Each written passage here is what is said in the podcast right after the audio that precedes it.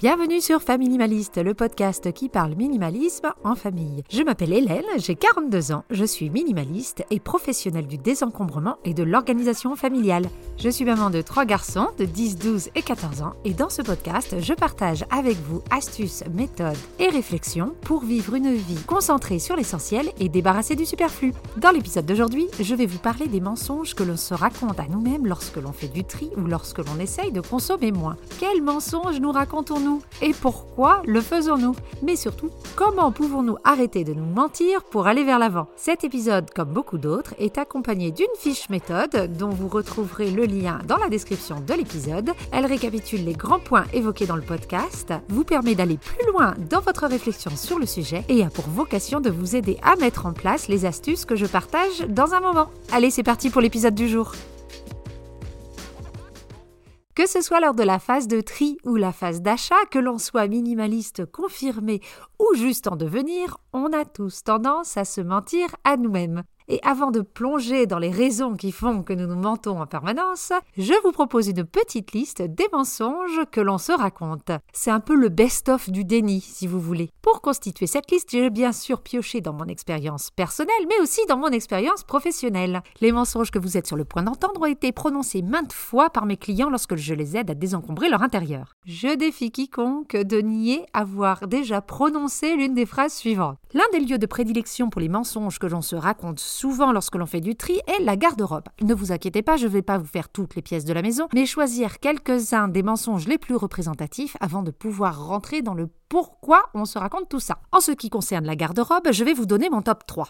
Sur la plus petite marche du podium vient le je vais le réparer. On tombe sur un chemisier auquel il manque un bouton, sur un pantalon dont on doit faire l'ourlet, et au lieu de s'en séparer parce que ça l'a fait un petit bout de temps qu'il traîne dans le placard en l'état, on lance notre premier mensonge, je le réparerai. Celui-là, c'est un de mes préférés pour deux raisons. La première, c'est que l'on pense avoir le temps, ou en tout cas prendre le temps pour réparer ce fichu chemisier. Et le deuxième, c'est qu'on pense avoir les connaissances et les compétences en couture qui nous permettent d'avoir un résultat qui serait portable. Oui, et puis il faut bien justifier l'achat de la machine à coudre. Ce double mensonge fait partie de mes best-sellers personnels. Je crois qu'à un moment donné, plus de 15% de ma garde-robe devait être constituée de vêtements à réparer. Et bien sûr, je maintenais l'illusion que j'allais le faire. En deuxième position, nous avons le fameux je le remettrai un jour. Ce mensonge est assez coriace car on peut se le dire plusieurs années de suite. On est beaucoup plus sédentaire qu'au moment où on a acheté ce pantalon, depuis on a eu des enfants, on a arrêté de faire du sport, mais on a toujours l'espoir de pouvoir rentrer dedans. Nos corps changent, on ne remplit plus les choses comme on les remplissait avant, mais notre cerveau n'a pas l'air de comprendre le principe et nous fait nous accrocher à un vain espoir. Et enfin, le numéro 1 sur le podium des mensonges que l'on peut se dire lorsque l'on trie notre garde-robe, ce n'est pas forcément le plus utilisé, mais je trouve que c'est le meilleur niveau mauvaise foi, le fameux ça reviendra peut-être à la mode un jour. Alors peut-être que le style reviendra à la mode. Mais mettons que cela revienne d'ici 20 ans. Il sera dans quel état ton pull? Et d'ici là, quelle place va-t-il prendre dans ta garde-robe? Et combien de fois vas-tu devoir répéter ce mensonge dès que tu devras ressortir tes pulls d'hiver? De toute façon, si j'avais dû garder les vêtements que je portais dans les années 90, je crois que j'aurais du mal à rentrer dedans maintenant. Mais il n'y a pas que dans notre garde-robe que l'on joue au Pinocchio. Je vous invite à me rejoindre à la bibliothèque.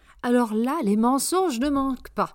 Entre le mais oui, je vais le relire, mais oui, je vais le finir, ou mais oui, j'ai envie de le commencer, donc gardons-le à tout prix, je vous laisse le choix. Pour beaucoup de personnes, se séparer des livres est la chose la plus difficile, je sais, j'en faisais partie. Je comprends la difficulté, mais je vous rassure, c'est possible. J'ai réussi à réduire ma bibliothèque de façon radicale et je ne m'en porte pas plus mal. Mais pour réussir à vider sa bibliothèque, là, il faut vraiment faire face à ces mensonges. C'est le seul moyen, j'ai cherché plein de techniques différentes, il n'y a que celle-ci qui marche. Je vais rentrer dans le pourquoi nous nous mentons à nous-mêmes dans un instant, mais je crois que vous me voyez venir sur ces raisons. Il y a comme un petit thème ou deux qui se dégagent. Là où on est très fort pour se voiler de la face, c'est pour se faire croire à nous-mêmes que l'on va utiliser quelque chose. Que ce soit lorsque l'on trie, on va vouloir s'accrocher à un objet en pensant pouvoir l'utiliser plus tard, ou lorsque l'on est en phase d'achat, on se fait croire à nous-mêmes que l'on va utiliser tel ou tel objet. Ça rejoint un petit peu ce que je vous racontais dans l'épisode dernier, l'épisode numéro 10 sur les objets au cas où. On le sait quelque part que l'on ne va plus utiliser cette perceuse, ni cette décolleuse à papier peint, et pourtant on la garde en se faisant croire qu'on va tout de même l'utiliser dans le futur. Et là, je ne vous parle pas de mauvaise foi, hein, je parle de croyances dures comme fer. Oui, on va en avoir besoin. Si le cerveau est capable de fabriquer un déni de grossesse, le déni d'utilisation de perceuse, c'est vraiment de la gnognotte pour lui. Hein. Et je vais finir avec les deux derniers mensonges que j'entends le plus souvent.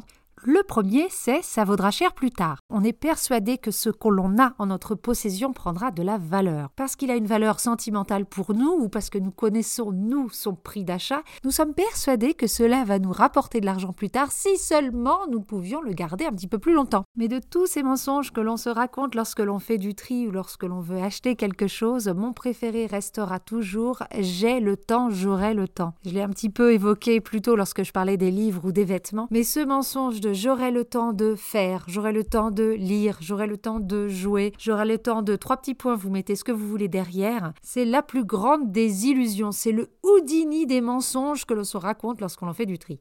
Et quelque part au fond de nous, on le sait qu'on ne l'aura jamais ce temps. Si on ne l'avait pas eu avant, pourquoi on l'aurait maintenant À part pour des situations vraiment très spécifiques, bien entendu. Eh bien, si l'on se ment autant, c'est qu'il y a trois grandes raisons dans lesquelles je vais rentrer en détail maintenant. Il est important de comprendre les mécanismes qui se cachent derrière ces choses-là pour vraiment réussir à faire des progrès et aller de l'avant. Si vous avez écouté plusieurs de mes épisodes, vous aurez compris maintenant que j'aime bien aller au fond des choses.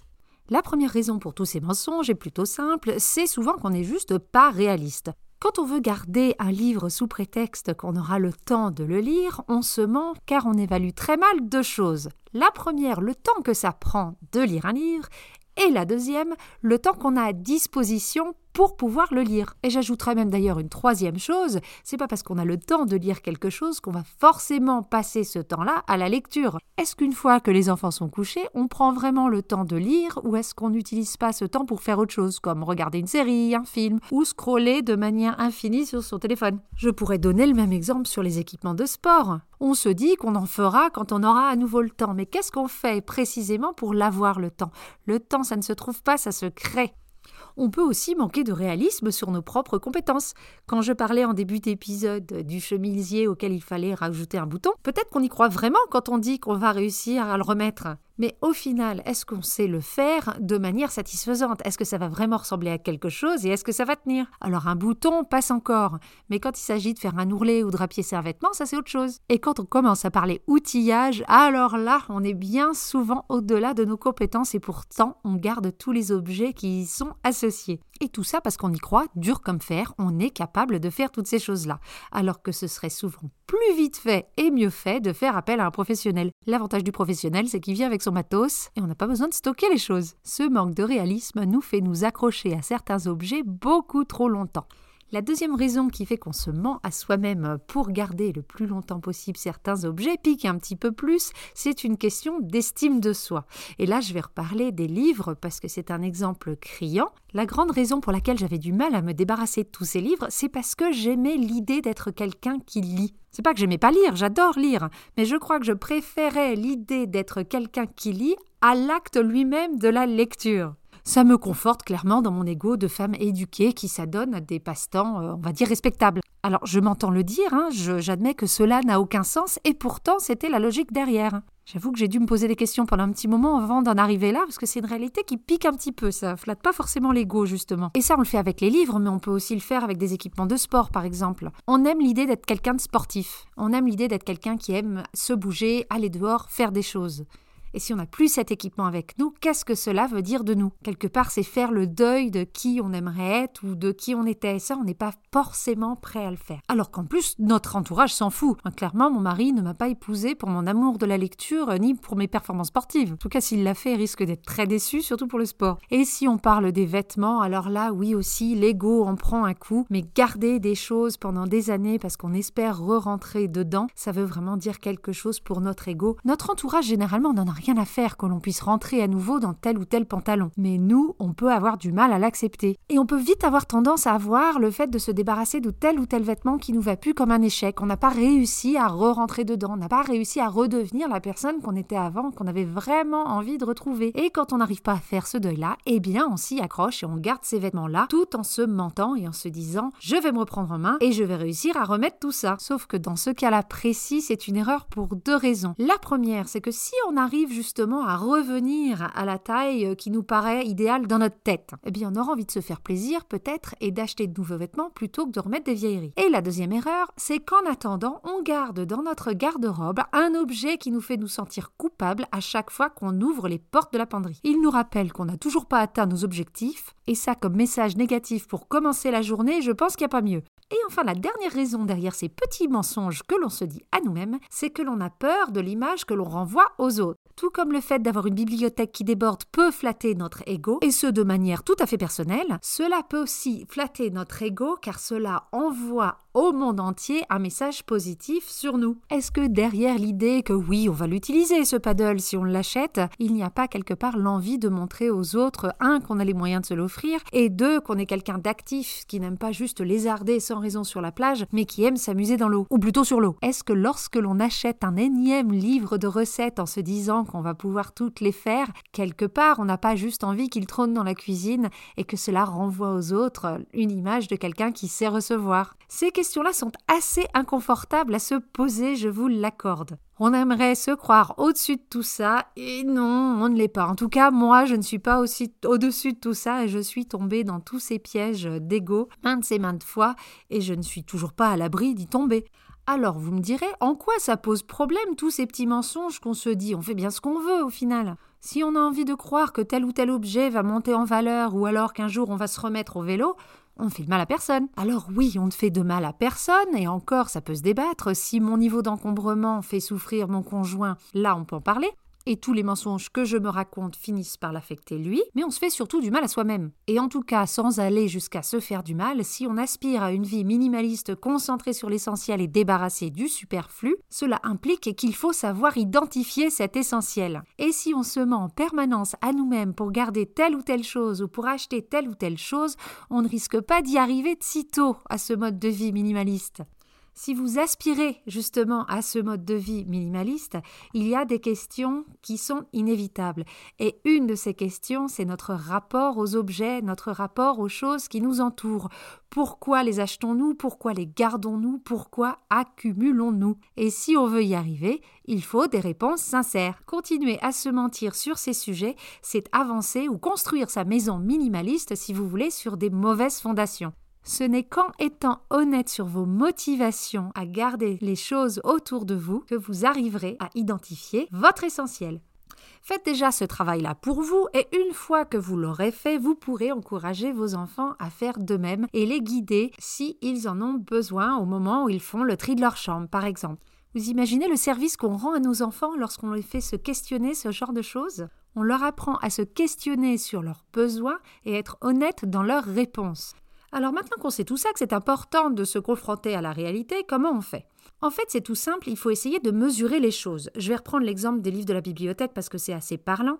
Il est assez facile de calculer combien de temps ça nous met à, prendre, à lire un livre. Vous lisez une page, vous vous chronométrez, et comme ça vous verrez à peu près combien de temps ça prend de lire un livre euh, en entier. Et maintenant faites le calcul, combien d'heures devriez-vous avoir à disposition pour lire tous les livres que vous gardez car vous pensez réellement les relire ou vous mettre à les lire Et attention, hein, ce calcul ne fonctionne que si vous partez du principe que vous n'allez pas acquérir de nouveaux livres. Et maintenant, calculez votre temps disponible. Combien d'heures par semaine, par mois, voire même par an êtes-vous capable de consacrer à la lecture ou avez-vous envie de consacrer à la lecture? Il n'y a plus qu'à comparer les deux chiffres et on verra très très vite si cette petite musique de je garde ces livres parce que je voudrais les lire plus tard tient debout. Cette méthode fonctionne à merveille pour toutes les cas de figure où on est confronté aux petits mensonges mais j'aurai le temps, je le ferai plus tard. En ce qui concerne les objets que l'on garde parce qu'on est persuadé qu'on va les utiliser plus tard, qu'ils seront utiles, je vous invite à être le plus précis possible dans votre évaluation. Quand est-ce que vous allez vraiment pouvoir l'utiliser? Quand est-ce que les conditions d'utilisation seraient réunies? Mais aussi, qu'est-ce qui pourrait vous empêcher de l'utiliser? En allant jusqu'au bout de votre raisonnement, vous verrez beaucoup plus facilement si effectivement cette chose-là serait utile ou si vous n'êtes pas en train de vous raconter un petit mensonge à vous-même. L'arme ultime du minimaliste, sa botte secrète, c'est sa capacité à se poser beaucoup de questions, les bonnes questions, et d'être honnête dans ses réponses. C'est la seule manière d'évaluer vraiment nos besoins et de trouver cet essentiel. C'est le contraire de la solution de facilité. Parce que oui, on se pose toutes ces questions pour chaque objet que l'on a chez nous. Alors oui, ça prend du temps, mais ça vaut tellement le Donc questionnez, questionnez, questionnez, questionnez vos motivations pour garder quelque chose, questionnez vos motivations derrière chaque achat. Au début, c'est un petit peu laborieux et puis après on rentre dans un mécanisme et ça se fait automatiquement. Arrêter de se mentir à soi-même, c'est donc le premier pas pour une vie concentrée sur l'essentiel et débarrassée du superflu. Voilà pour l'épisode d'aujourd'hui, j'espère qu'il vous aura plu. Si c'est le cas, je vous invite à le partager, mais aussi à le noter dans votre plateforme d'écoute avec des petits cœurs ou des petites étoiles. Et je vous invite surtout à télécharger la fiche méthode qui va avec l'épisode. Si vous voulez échanger avec moi ou obtenir encore plus d'astuces sur le minimalisme, le tri, le désencombrement et sur comment avoir une vie de famille concentrée sur l'essentiel et débarrassée du superflu, vous pouvez me suivre sur les réseaux sociaux ou bien sur la Instagram du podcast ou alors sur ma page Instagram professionnelle famille.o.suisse. Je vous mets en description tous ces liens. Je vous dis à la semaine prochaine et en attendant, n'oubliez pas, vivre avec moi, c'est vivre avec mieux.